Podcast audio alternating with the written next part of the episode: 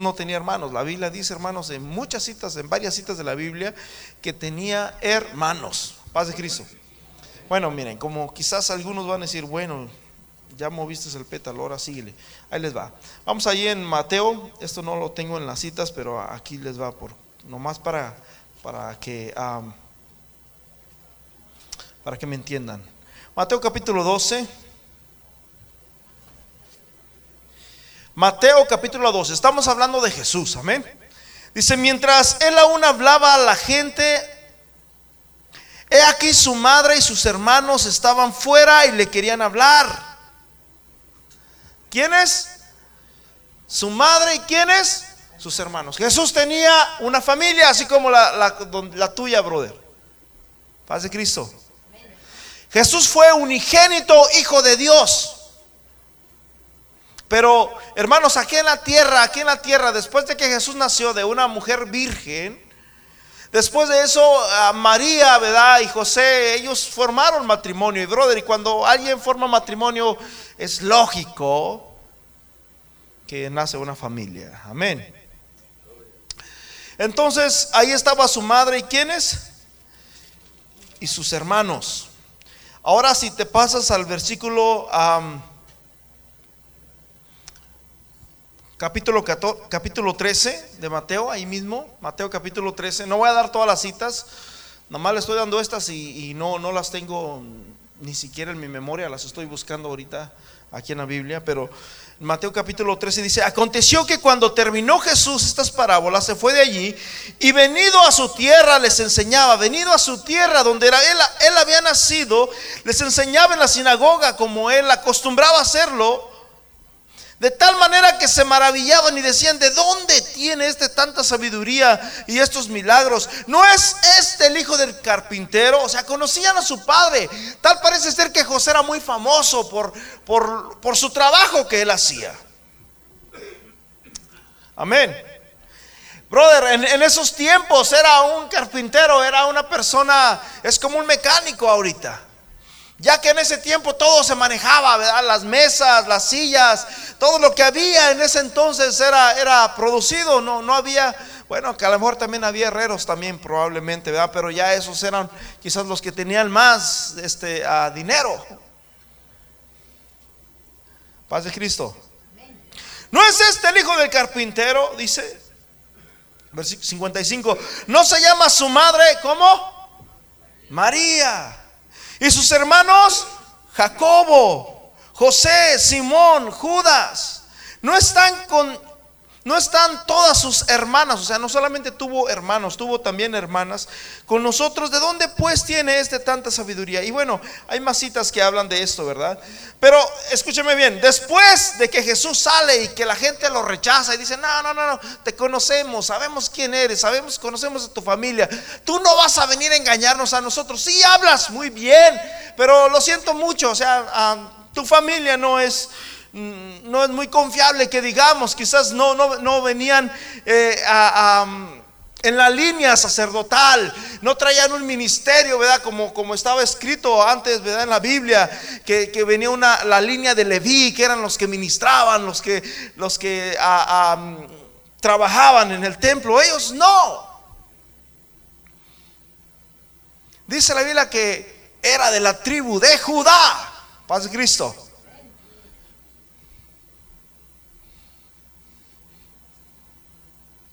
Después de que pasan estas cosas, hermanos, aquí el libro de Juan nos pasa otra historia totalmente, ¿verdad? Un poco diferente. Nos habla en el capítulo 4 de cuando Jesús se acerca con la mujer samaritana. Jesús andaba por allá por Samaria. Este, en el libro de Mateo nos dice que se fue hasta, mm, hasta Tiro ¿verdad? Se fue lejos hasta había una playa por allá y por allá se fue. Tiro era una ciudad tipo Miami, era como una bota que salía o que sale hasta la fecha, ¿verdad? Del, mar. Y, por allá se fue Jesús, pero él, él fue y se escondió en una casa y mandó decir que nadie se diera cuenta. Asegúrense de que nadie se dé cuenta de dónde estoy. Unos días antes habían matado a, a su primo hermano, a Juan el Bautista. Jesús anhelaba estar solo, había como una ansiedad en su vida probablemente. Regresa de allá, mis hermanos, y, se encuentra con esta mujer que, estaba sacando agua del pozo y, esta mujer no le quería dar agua. Posteriormente, hermanos, antes de eso, en el capítulo 4 también sanó, dice la Biblia, que a un hijo de un hombre noble. Llega ese hombre le dice, maestro, por favor ven a mi casa porque mi hijo está a punto de morir. Escúchame bien, brother.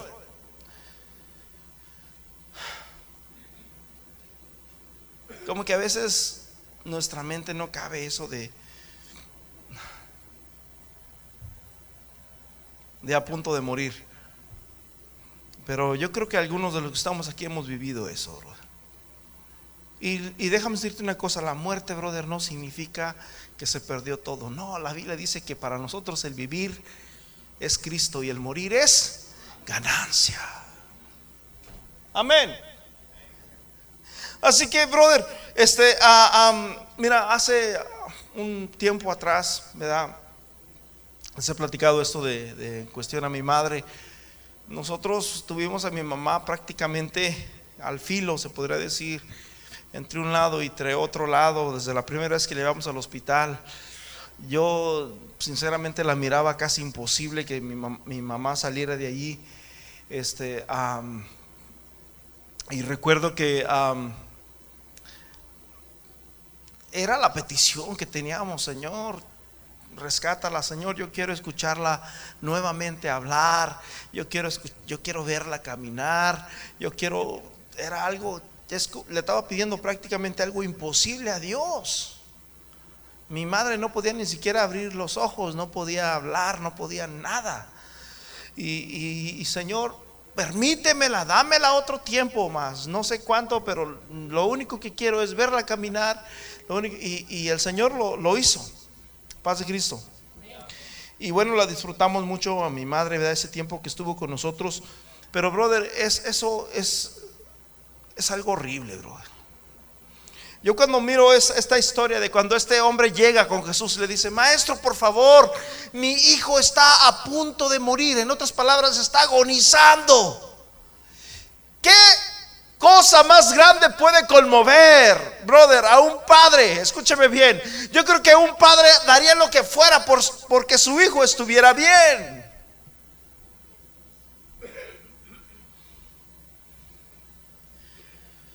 Después de esto, mis hermanos, en el capítulo 48 de, de Juan 4:48, entonces Jesús le dijo, si no viereis señales y prodigios no creeréis. Y el oficial del rey le dijo, Señor, desciende antes que mi hijo muera. O sea, era algo que urgía realmente. Jesús le dijo, ve, tu hijo vive. Eso fue un día antes, brother. Estaba lejos, por lo visto, donde estaba este su hijo enfermo. Y dice que cuando iba, brother, al siguiente día le dijeron: Hey, hey, ya tu hijo está bien. Ya no tiene fiebre, ya está, ya está perfectamente en buenas condiciones. Hace unos meses atrás me di cuenta de que regularmente a las personas cuando antes de morir les da una tremenda fiebre. No sé si ustedes sabían eso. Y es lo que este tenía. Dice, le dijeron, no, no, no, ya, ya se le bajó la fiebre. Y ese hombre le dijo, ¿cómo a qué horas pasó eso? Y le dice, le dicen las personas, pues fue ayer, no recuerdo la, la, era como en la noche, me parece que como las 7, 8 de la noche y se dio cuenta, wow, fue a la hora que Jesús dijo que ya, que ya estaba sano. Y creyeron, dice la Biblia, que creyó él y creyó toda su casa. Yo no sé cuántos en este lugar también lo creen. Aleluya.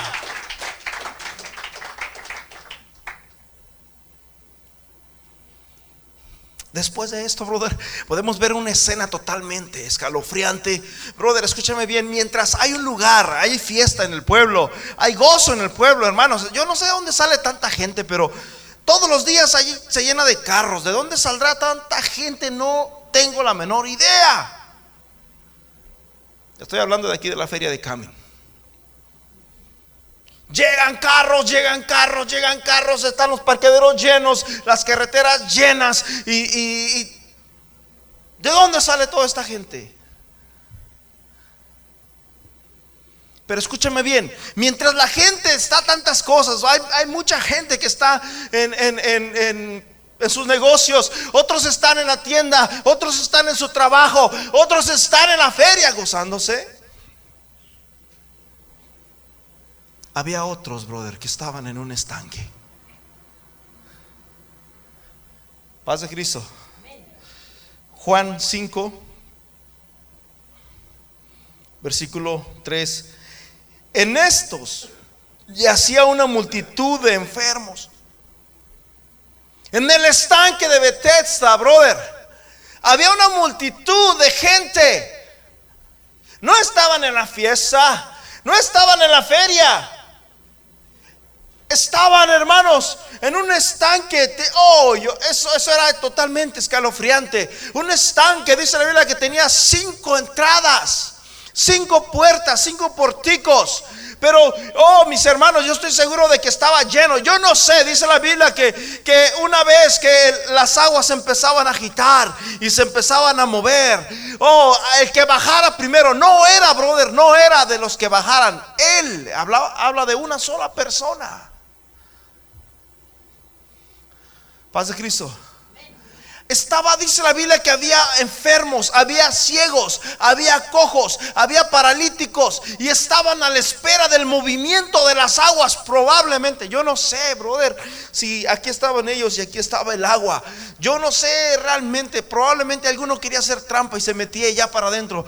Quizás no se valía eso. Yo no sé cada qué tiempo el agua se movía, si se movía una vez al día o una, o una vez a la semana o, no tenía un un, día fijo. Lo que sí sé, brother, es que escúchame bien. La palabra Bethesda, brother, la, la, palabra Bethesda significa lugar de gracia. Diga conmigo lugar de gracia. Ese, brother, estanque que estaba ahí se llamaba lugar, estanque de gracia. ¿Sabían ustedes de que Jesús siempre ha tenido gracia? Jesús, por decirlo así, le, daba gracia. O, qué significa gracia? Puede significar compasión, puede significar este, gracia, puede significar amor, apertura salvación, perdón, etcétera, etcétera. Significa mucho la palabra gracia. Sin embargo, mis hermanos, este, a Jesús llegó por ahí. Probablemente mientras Jesús llegó, el agua se movió. Y cuando el agua se movía, mis hermanos, alguien quedó sano, alguien fue liberado, alguien, dice la Biblia, que no importaba la enfermedad. Me parece que eso dice mi Biblia. En el capítulo 4, ya al final.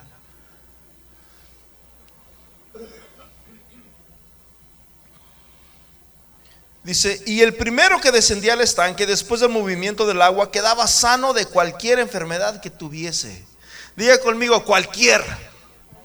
Para Dios no hay nada imposible, brother. Dios todo lo puede. La Biblia dice, hermanos, que para el que cree todo le es posible. Dice Jesús que si tuvieras fe como un grano de mostaza, le dijeras a este monte, muévete y se moverá. Este tipo de, milagro, brother, era a través, dice la Biblia que un ángel venía. No era que las aguas tenían, brother, escúchame bien, en México a todo le, brindamos, este, a, que, le brindamos poderes, ¿verdad?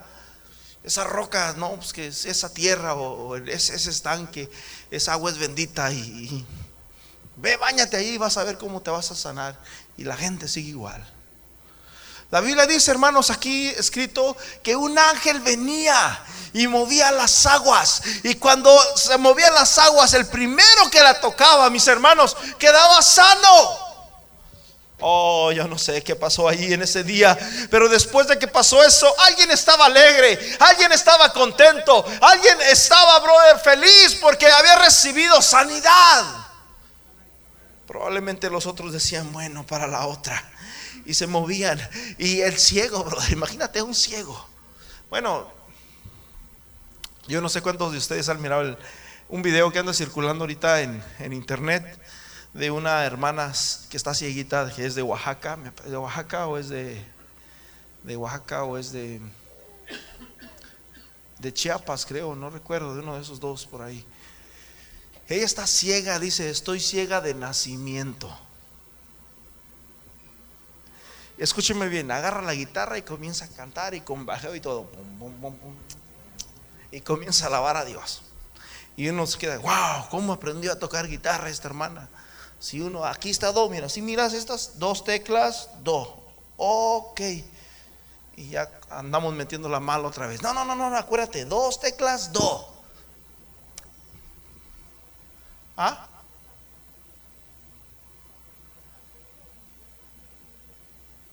No escucho.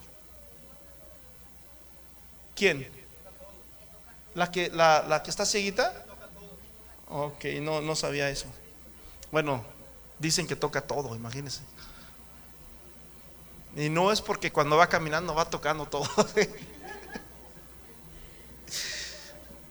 Se la enseñé a mi papá el otro día y, y, le enseñé el video. Le dije, mire, mire, esta hermana. Se le enseñé y empezó a cantar la hermana. Y empezó a adorar a Dios y empezó a cantar con la guitarra. Y dice mi papá, los ciegos de nacimiento, dice, ellos tienen muchas habilidades. Ellos no ocupan ni bastón, ya conocen los caminos y todo. Dice, cuando una persona es ciega, ya después de que mira o así, batalla mucho para agarrarle hacia la vida. Pero dice que los de nacimiento, dice mi papá, ¿verdad? Que tienen más destrezas en muchas cosas. Paz de Cristo. Pues imagínese, brother, a un ciego, probablemente de nacimiento o no, quizás ya conocía bien el camino, yo no sé, probablemente iba ahí alguno quizás nuevo, en ceguera, iba ahí ah, tratando de que el agua se mueve. ¿Cómo iba a saber que se iba a mover el agua? Ocupaba a alguien que le dijera.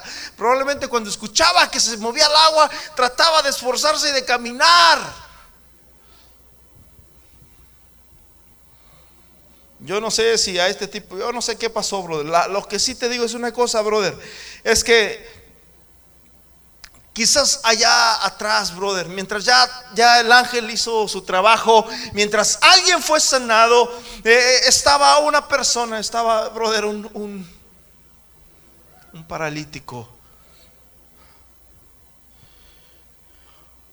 Paz de Cristo.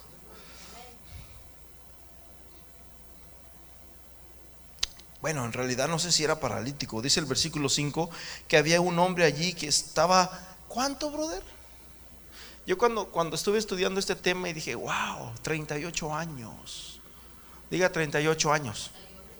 No era su edad, era el tiempo de su enfermedad.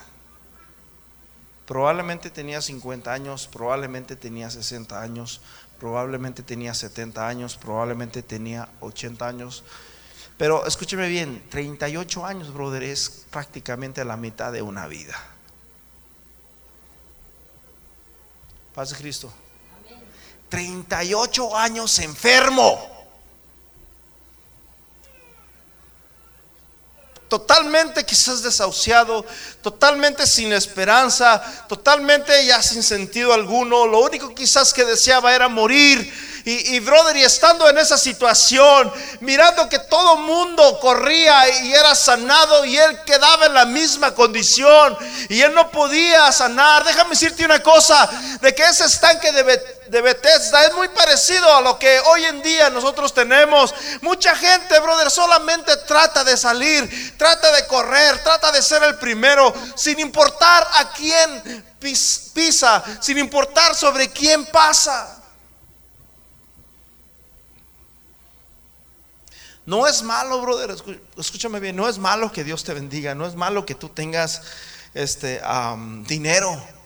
No es malo que, que, tú tengas posibilidades. No es malo que tú tengas un buen auto. No es malo que tú tengas un, un, buen carro. No es malo que tú tengas un buen trabajo. No es malo nada de eso. Paz de Cristo. La Biblia dice, hermanos, que el que no, el que no trabaje, ¿qué?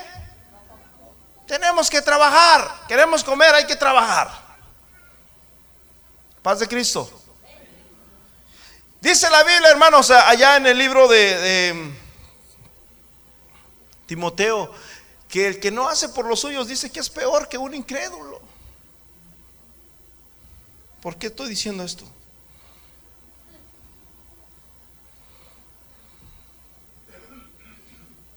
Vemos ahí, hermanos, totalmente una generación. Estaba este hombre probablemente deshecho, sin ganas de vivir, sin ganas de salir adelante, sin visión. Eh, escúcheme bien, algo, algo sí estoy bien seguro de lo que pasó en este lugar. Jesús, una vez que, que, lo sana, le dijo algo bien interesante. Y te lo voy a decir antes porque, porque para que lo entiendas. Jesús le dijo: Levántate, toma tu lecho y anda. Pero fíjate bien, después de que, de que pasó eso, los, los, los hombres religiosos de la ciudad estaban totalmente molestos y enojados. ¿Sabes por qué? Bueno, para empezar les voy a decir que es un lecho. Estuve investigando qué es un lecho. Un lecho, brother, significa un lugar de descanso. Un lecho significa, brother, de hecho, eh, una de las cosas que más especifica, ¿verdad? este, es que cuando una persona está en su lecho de muerte, eso significa de que ya prácticamente está en, una camilla, se puede decir, donde prácticamente está en sus últimos, este, sus últimos minutos. Eso significa lecho. Aquel hombre ahí estaba totalmente, brother, en su lecho sin esperanza. Lo único que podía ver allí, brother, era soledad, era muerte en, ese lugar. Era totalmente algo escalofriante llegar a ese lugar. Yo estoy seguro de que si nosotros fuéramos a Jerusalén en ese tiempo, brother, no quisiéramos ir a ese lugar. Porque te ibas a encontrar, al menos que estuvieras enfermo, entonces sí vas.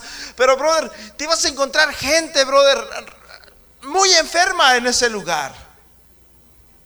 Ese era un lugar exclusivamente para los enfermos, era un lugar, brother, triste. Sin embargo, Jesús llega a ese lugar y cuando Jesús llega las aguas se mueven y ya todo el mundo se va, se retira diciendo quizás tristes, ¿verdad? Pensando, wow, no, no fue, probablemente la próxima vez me toque a mí.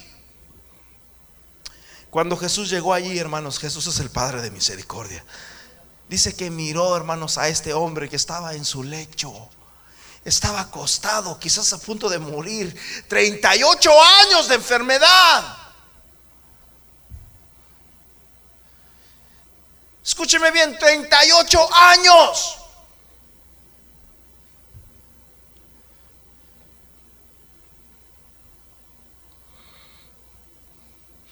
Versículo 6, cuando Jesús lo vio acostado, supo que llevaba ya mucho tiempo Cuando Jesús te ve, Jesús conoce tu condición, brother. Pero Jesús, a pesar de eso, te conoce. Todos tenemos un lecho, todos tenemos un pasado, brother, que llevamos cargando en la espalda y que muchas veces no sabemos qué hacer con él. Pero déjame decirte una cosa de que hoy aquí está tu sanador, hoy aquí está tu libertador, hoy aquí está el que te dice, levántate. Un lecho puede significar una enfermedad, puede significar cualquier cosa que te impide seguir, que te impide caminar. Un lecho puede significar una tribulación, un lecho puede significar, brother, una cualquier tipo de situación que nosotros podamos estar viviendo.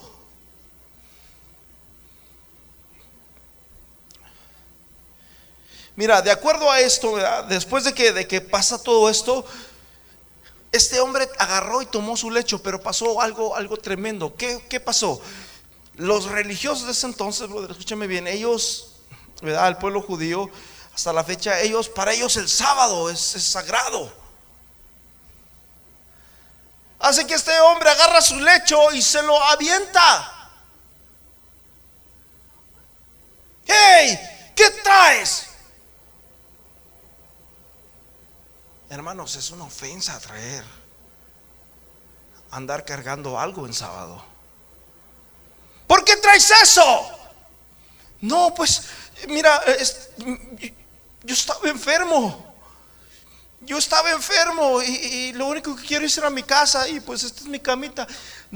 Tú sabes que no puedes cargar nada en sábado.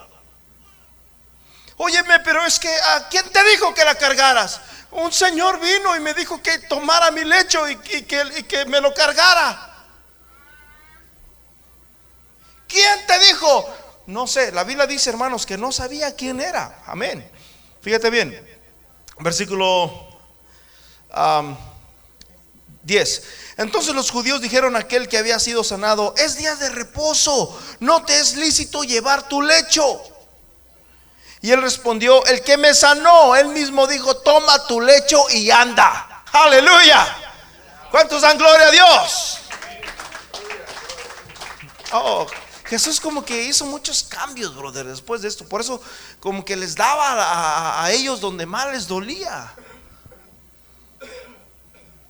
El que me sanó me dijo, toma tu lecho y anda. Pero fíjate bien, después seguimos leyendo. ¿Dónde nos quedamos? ¿En el 11, en el 12? 12. Entonces le preguntaron, ¿quién es el que te sanó? ¿O quién es el que te dijo, toma tu lecho y anda? Versículo 13. Y, y el que estaba y el que había sido sanado no sabía quién fuese porque Jesús se había apartado de la gente que estaba en aquel lugar. Este hombre, brother, no conocía a Jesús. Vuelvo a repetir, Jesús comenzaba su ministerio. En Judea no lo conocía. No, no, no, tú eres el hijo. No, no, no, a ti te conocemos. Conocemos tu familia. Conocemos, todo el mundo sabía quién era Jesús. Pero aquí no lo conocían. ¿Quién te dijo que tomaras tu lecho y que anduvieras? Pues el que, el que me sanó, diga conmigo, el que me sanó. Qué importante es esa palabra. El que me sanó, 38 años, brother, de enfermedad, ahora era sano.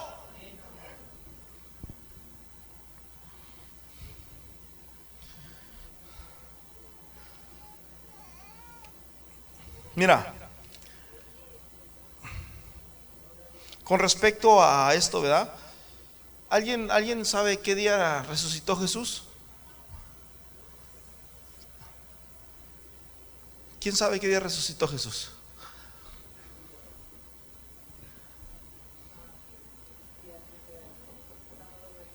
Sábado de gloria.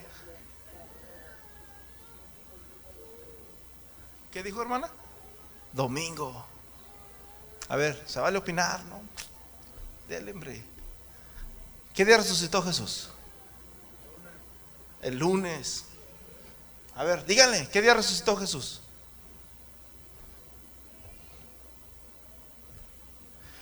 ¿Cuál es el primer día de la semana?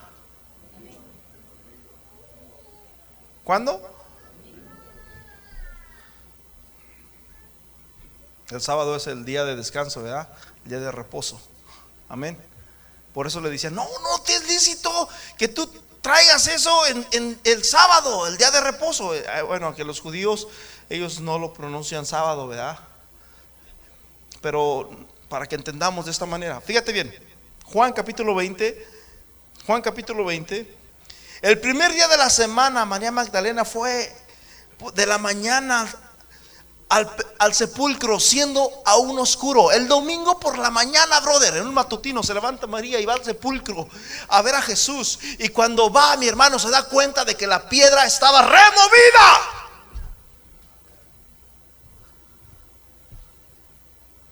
No había nada. Paz de Cristo. ¿Cuántos se atreven a ir a un sepulcro oscuro? Aunque sean las 6 de la mañana, bro, si está oscuro, yo creo que nadie va. Dice la Biblia que aún estaba oscuro. Amén.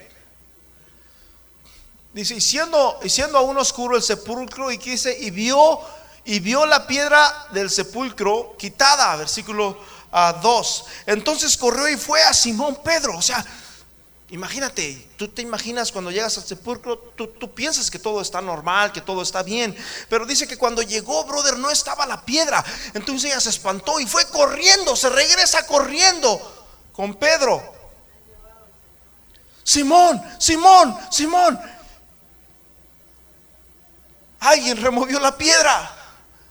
Y dice la Biblia, hermanos, que se levanta Pedro y Juan y van corriendo corriendo, corriendo, corriendo, asombrados, asombrados. Probablemente alguien se lo robó, probablemente alguien quitó la piedra, probablemente fueron esos soldados que ahí están custodiando ahí, quisieron hacer algo, yo no sé. Ah, probablemente Herodes y empezaron quizás a venir muchos pensamientos a su vida.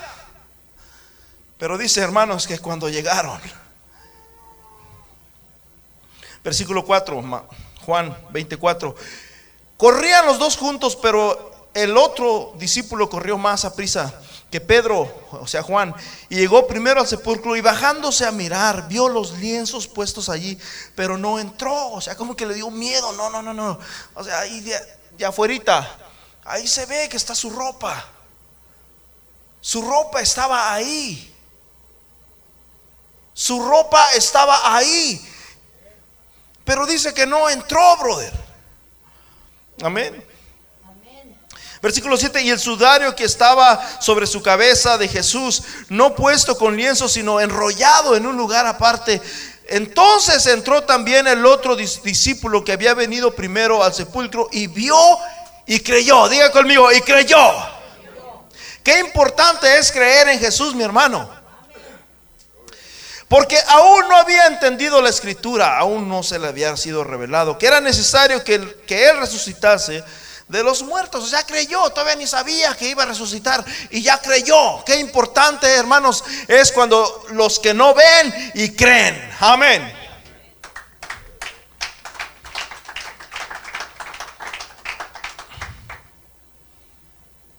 Después de esto, mis hermanos, los discípulos se van, se queda María ahí en el, sepulcro llorando, se queda llorando María porque qué pasó, ella todavía no entendía, el discípulo creyó, pero María no sabía qué pasó y estaba llorando y de repente mis hermanos se da cuenta que alguien estaba ahí. ¿Por qué lloras?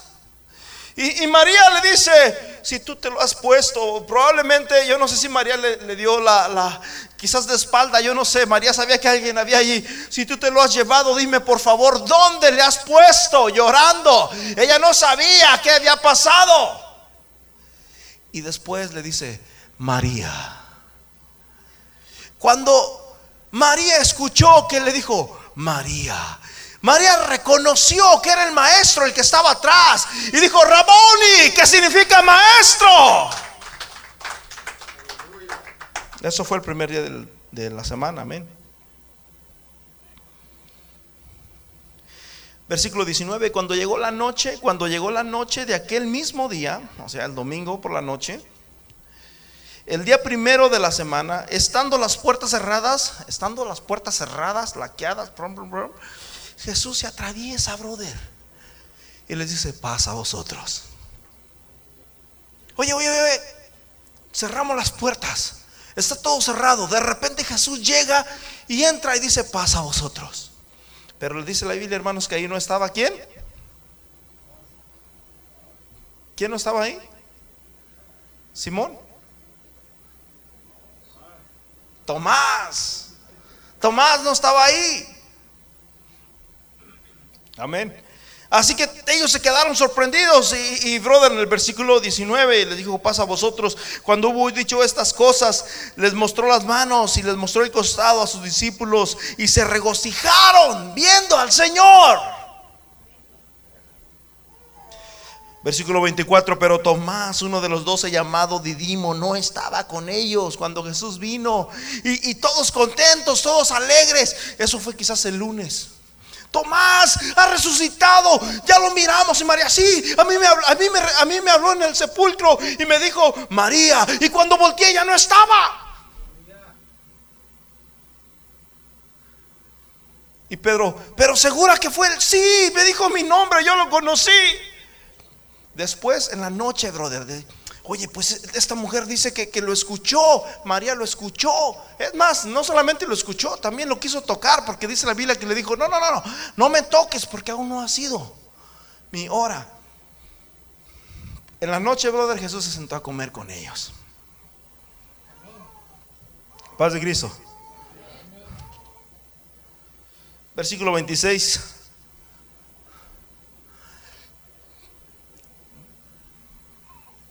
Tomás, lo hemos visto resucitar. No, no, no, no, ustedes están locos.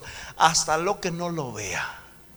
Es más, necesito meter mi dedo en su costado. ¿Cuántos Tomases habrá por aquí? Pasó el lunes, pasó martes. ¿Ya ves? Si yo lo mirara y si metiera el dedo en su costado, entonces sí voy a creerles. Pasó miércoles, vas a ver cómo mañana. Pasó jueves, pasó viernes. Y Jesús no se aparecía, brother. Dijera mi mamá, y ni sus luces. Pero dice la Biblia, hermanos, en el versículo 26, que ocho días después, diga conmigo, ocho días después, en otras palabras, el primer día de la semana, estaban otra vez sus discípulos dentro y con ellos estaba Tomás. Llegó Jesús estando las puertas nuevamente, diga conmigo, cerradas. Llega Jesús, mis hermanos, y se aparece. Y se puso en medio y les dijo, paz a vosotros. Versículo 27. Luego le dijo a Tomás, a ver Tomás, a Jesús no se le pasa nada, ¿verdad?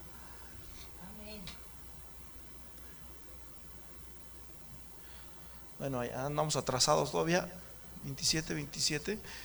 Yo creo que estoy en el 28. Entonces Tomás, 27. Luego dijo a Tomás, pon aquí tu dedo y mira mis manos y acerca tu mano y métela en mi costado y no seas incrédulo, sino creyente. Sino creyente. Entonces, brother, la Biblia habla, hermanos, de que Jesús, y hay más citas, ¿verdad?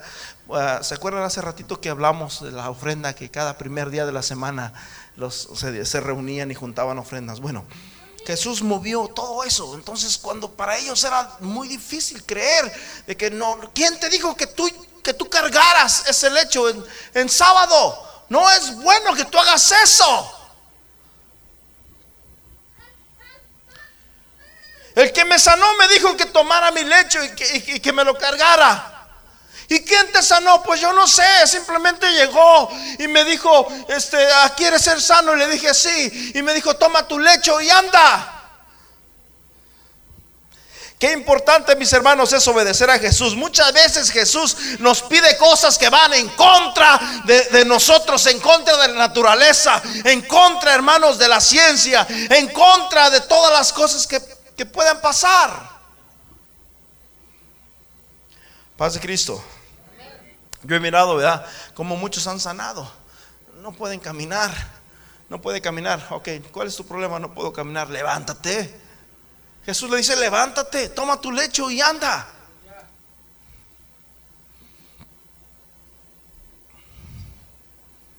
Versículo 14, estamos en Juan 5:14.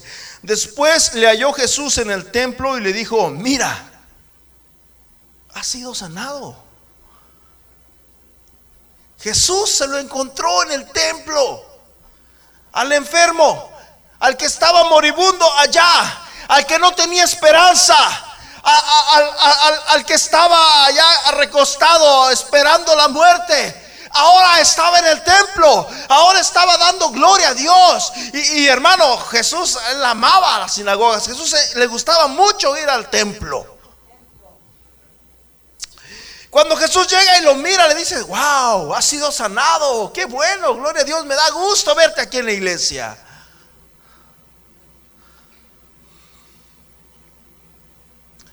Yo recuerdo hace años, muchos años atrás, de una persona, brother, que, que estaba enferma y muy enferma. Y de repente se, empezaba a venir a la iglesia, empezaba a buscar a Dios y, Dios la sanaba por mucho tiempo. Pero después de que la sanaba le daban la gloria a, los, a los ídolos. Y nuevamente volvía a recaer y nuevamente me volvía, ¿verdad? Y buscaba a Dios y otra vez Dios la restauraba y otra vez pasaba lo mismo. Qué triste eso. Este hombre sí supo quién realmente era su sanador. Escúcheme bien, el discípulo amado cuando miró los lienzos allí, dice la Biblia que él creyó, él creyó, él creyó. La Biblia dice, bienaventurados los que creen. Aleluya, alguien tiene que creer en este lugar. Es más, dice la Biblia en Colosenses 3.1. Colosenses 3, sí. Se me va. Se me va la cita. A ver, ahí en la computadora. Colosenses 3.1. Si pues haber resucitado con Cristo, dice, buscad las cosas de arriba donde está Cristo sentado a la diestra de Dios. Si pues haber resucitado con Cristo, si pues habéis creído con Cristo. Qué importante, mis hermanos, es que nosotros creamos que Jesús resucitó. Qué importante es que nosotros creamos, hermanos. La Biblia dice, Jesús dice, bienaventurado el que no ve, el que no miró y creyó.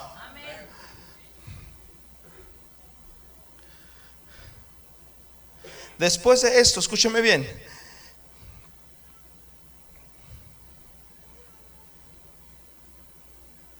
Wow.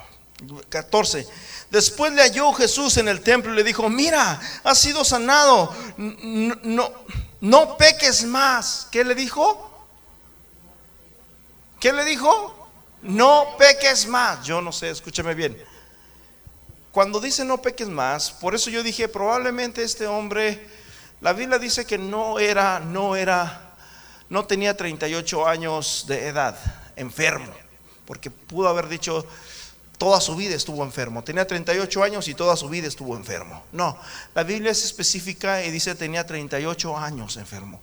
Yo no sé si esta persona probablemente se enfermó a los 20, 30 años, probablemente ah, ah, ah, se contagió de alguna enfermedad venérea, quizás le da por el pecado, por alguna transección sexual, probablemente cualquier otro tipo de pecado, yo no sé, pero lo que sí te digo es una cosa, cuando Jesús le dice, oh, has sido sanado, mira, no peques más, diga conmigo, no peques más, ya no sigas pecando, brother.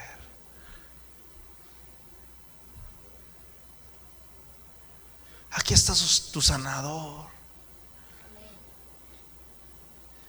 Aquí está tu libertador.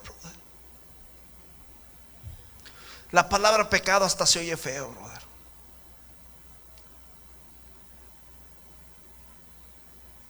Se ve, se ve bien, pero se oye feo.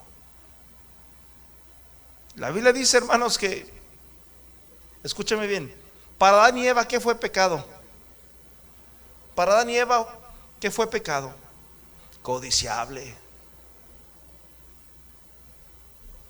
Para Adán y Eva, ¿qué fue pecado? Dice la Biblia que, era, se miraba sabroso aquello. Pero escúcheme bien, la palabra pecado, brother, significa errar al blanco. La palabra pecado significa desobedecer a Dios significa que Dios te dice una cosa y nosotros hacemos otra. La Biblia dice, escúchame bien, que el que sabe hacer lo bueno y no lo hace, le es. ¿Le es qué? Al que sabe hacer lo bueno y no lo hace, le es pecado. 38 años, brother. Probablemente lo único que venía a su mente de este hombre era, ¿Por qué descuidé mi vida con Dios?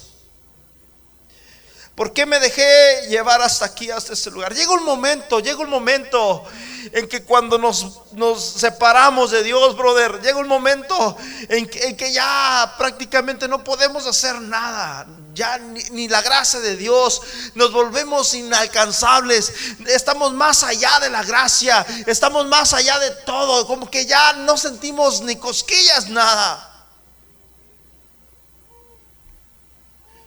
Ahí solo, ahí probablemente ya ni, tenía deseos ni siquiera de meterse al estanque. Escúcheme bien, lo único que nos hace a nosotros poder levantar nuestras manos, lo único que nos hace a nosotros poder derramar nuestras lágrimas, lo único que nos hace a nosotros poder venir a este lugar con alegría, con regocijo, se llama gracia de Dios.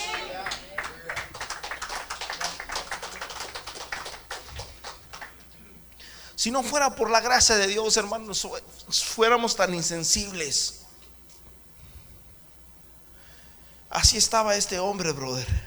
probablemente venían pensamientos de acusación, pensamientos, brother, de, de, de, hey, mira todo lo que has hecho, cuántas veces no la dirá. Si tan solo hubieras hecho caso, escúchame bien, brother.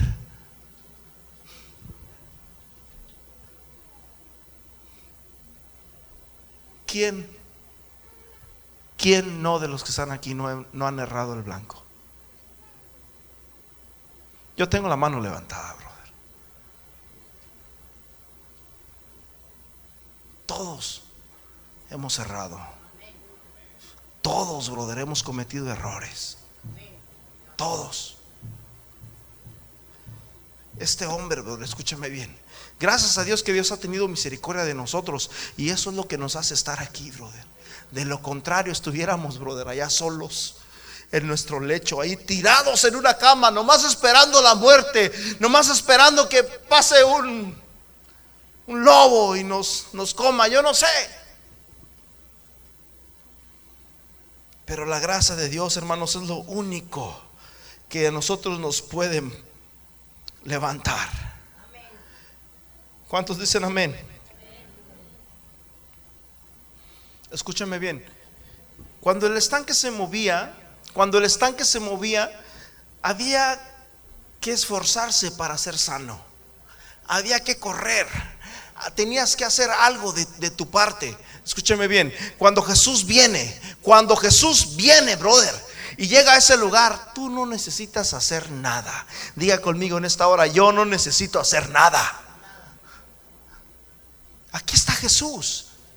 Jesús es el Padre de la gracia. Aquel estanque se, se llamaba estanque de misericordia. Jesús es el Padre de misericordia. No necesitas hacer nada. Solamente abre tu corazón. Solamente dile, Señor, aquí estoy. Sálame. Quiero ser diferente. Estoy cansado de ser como soy.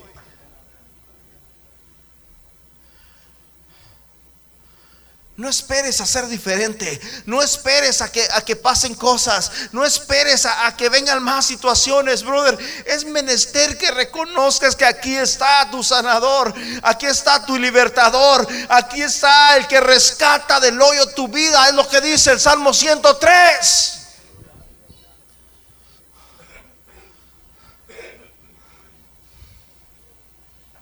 El que rescata del hoyo.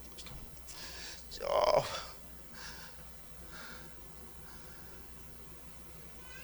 Hace rato la, hermana nos decía, cuando estamos en las cárceles, muchas veces somos más libres que las personas que estamos acá afuera. Y mientras ella decía eso, yo me recordaba hace años que miré una película cristiana que se llamaba El Despiadado, no sé cuántos la han mirado. Y cuando este brother, después de ser totalmente traficante, asesino y no sé qué otros títulos tenía, llega a la cárcel. Y en la cárcel, brother, no quería a Dios. Había un brother que siempre le hablaba y este lo golpeaba, lo, lo, insultaba, le hablaba feo, hasta que Dios trató con su vida. Y cuando Dios trató con su vida se dio cuenta, le cambió la vida. Escúcheme bien, cuando Jesús llega, te cambia la vida. Le cambió la vida totalmente. Y él andaba súper feliz. Y le decían, oye, pero tú predicas de libertad, tú predicas de Dios. Y mírate dónde estás. Cuatro paredes. Y él decía, no, dice, yo soy libre. Hay muchos, dice, que están allá afuera y que están encarcelados, que están aprisionados. Y hay muchos que estamos aquí, aquí adentro y somos libres. Aleluya. El que rescata del hoyo tu vida. El que te corona de favores y misericordias. Dios tiene misericordia de ti en esta hora, brother.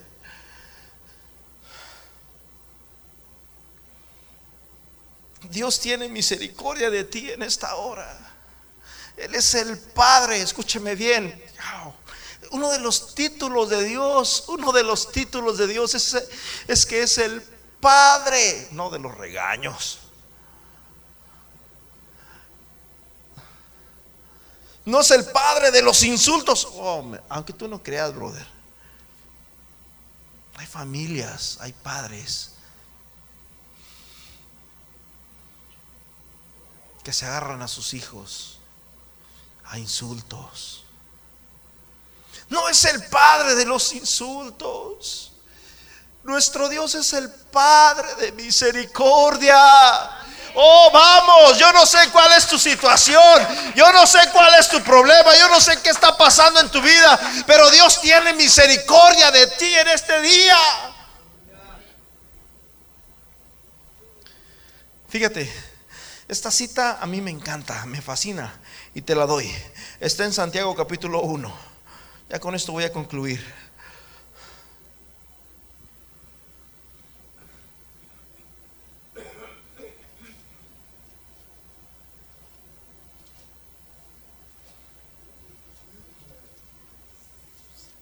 Santiago 1, versículo 5. Si alguno de vosotros tiene falta de sabiduría, pídala a Dios, el cual dará a todos abundantemente y sin reproche. ¿Qué significa reproche? Significa, no, ¿qué te dije? No, pues me dijiste, me dijiste esto, esto y esto y esto. ¿Y qué hiciste? Pues hice esto y esto y esto y esto. Entonces, ¿por qué vienes a pedirme?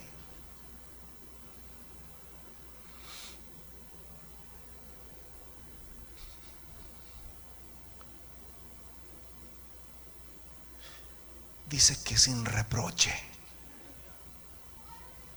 ¿Quieres sabiduría? Ok, pásale, mi hijo. Qué bueno que, me pides sabiduría. Qué bueno, me, me, alegra que estés aquí. Esta es tu casa. El hijo pródigo llegó, mi hermano, y no le dijeron, a ver, ¿dónde está lo que te di? ¿Dónde está tu herencia? ¿Dónde está tu dinero? ¿Dónde están tus amigos? Hasta los amigos que no tiene le andan reclamando. ¿Dónde están tus amigos? No, pues ya no hay nada. Y ahora sí vienes conmigo. La Biblia, hermanos, nos habla del Dios nuestro como el Padre de misericordia. El Padre de misericordia. El Padre de gracia. El Padre de verdad. Oh, mis hermanos, ¿sabes qué? Hoy en este día alguien tiene que tomar su lecho y tiene que cargárselo, brother. Ya es ya no podemos seguir acostados ahí solamente esperando la muerte. Ya no podemos seguir viviendo acostados en un lecho esperando la muerte. Alguien tiene que tomar su lecho. ¿Cuál es tu lecho? Yo los voy a invitar a que pasen a este lugar. ¿Cuál es tu lecho? Isaías 35, fíjate, es una escritura preciosísima. Pónganse de pies. Isaías 35.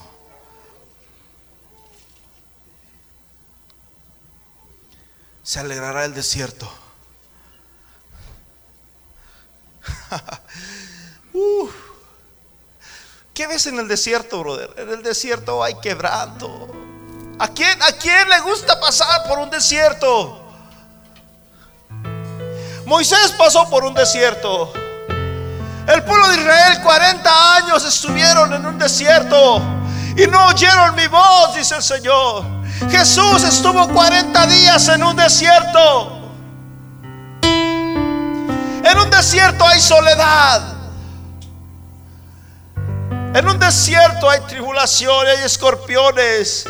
En un desierto hay ansiedad. En un desierto hay fatiga, hay calor. Oh, hay unas tormentas de polvo, mis hermanos, que, que prácticamente uno muere si no se protege. Pero dice la Biblia que se alegrará el desierto y la soledad.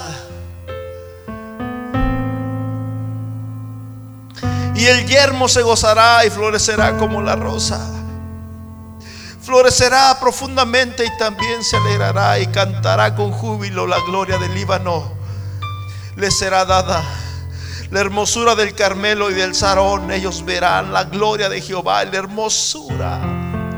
Yo no sé si tú te sientes que eres como un cactus en un desierto.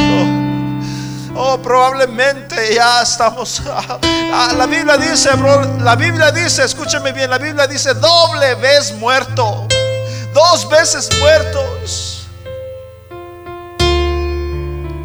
Probablemente como aquellos huesos secos que miró el profeta Ezequías.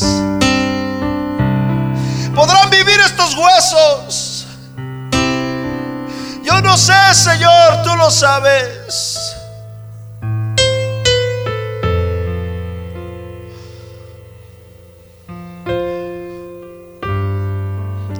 Dice el versículo 3, fortaleced las manos cansadas y afirmad las rodillas endebles. Fortalecer las manos cansadas y afirmad las rodillas endebles. Decid a los de corazón opacado, esforzaos, no tengas miedo. He aquí vuestro Dios viene con retribución, viene con pago, viene con recompensa. Dios mismo vendrá y os salvará. Entonces los ojos de los ciegos serán abiertos, los oídos de los sordos se abrirán. Entonces el cojo saltará como un ciervo y cantará la lengua del mudo, porque aguas serán cavadas en el desierto y torrentes en la soledad, y el lugar seco se convertirá en estanque y el sequedal en, manaderos de aguas. En las moradas de chacales en su guarida será lugar de cañas y juncos. Y habrá allí calzada y camino y será llamado camino de santidad. Y no pasará ningún inmundo por él, sino que el mismo, el mismo Dios estará con ellos sobre todos los que anduvieren en ese camino. Dice la Biblia, y el que anduviere en este camino, por más torpe que sea, no será extraviado, no se perderá. Y el que anduviere en este camino, por más torpe, oh mi hermano, cuántas veces no hemos sido torpes. ¿Cuántas veces no hemos ah, hecho oído omiso a la voz de Dios? Y el que anduviera en este camino, por más torpe que sea, no se perderá.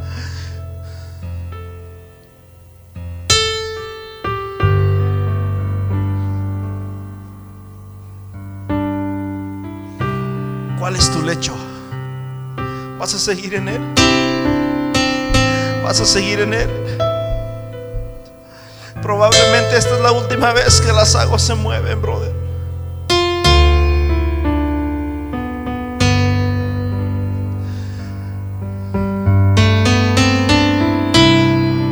Vamos, toma tu lecho. Vamos, toma tu lecho. Toma tú. Toma aquello que te aflige. Toma aquello que te condena. Toma aquello, toma tu pasado, ese pasado tenebroso que no te deja en paz. Ese pasado lleno de pesadillas que viene una vez más a tu vida y que te dice, si no lo hubieras hecho, tan solo no hubieras hecho eso, no estarías pasando esto.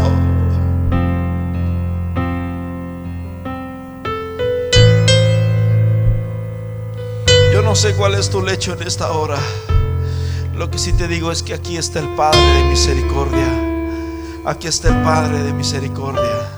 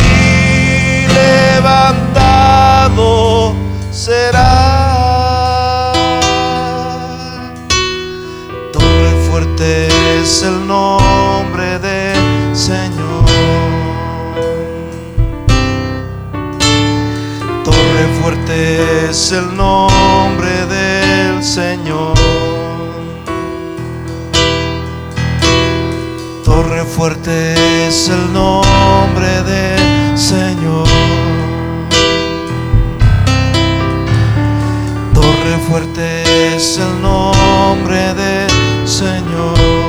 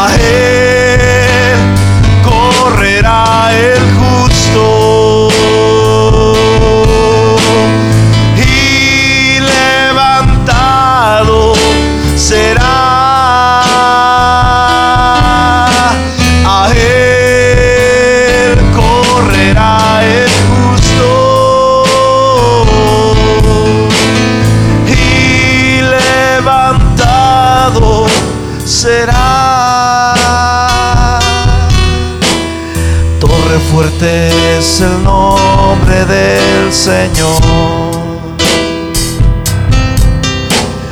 Torre fuerte es el nombre del Señor. Vamos, cántelo conmigo. Torre fuerte es el nombre del Señor. Torre fuerte es el nombre del Señor. A él correrá el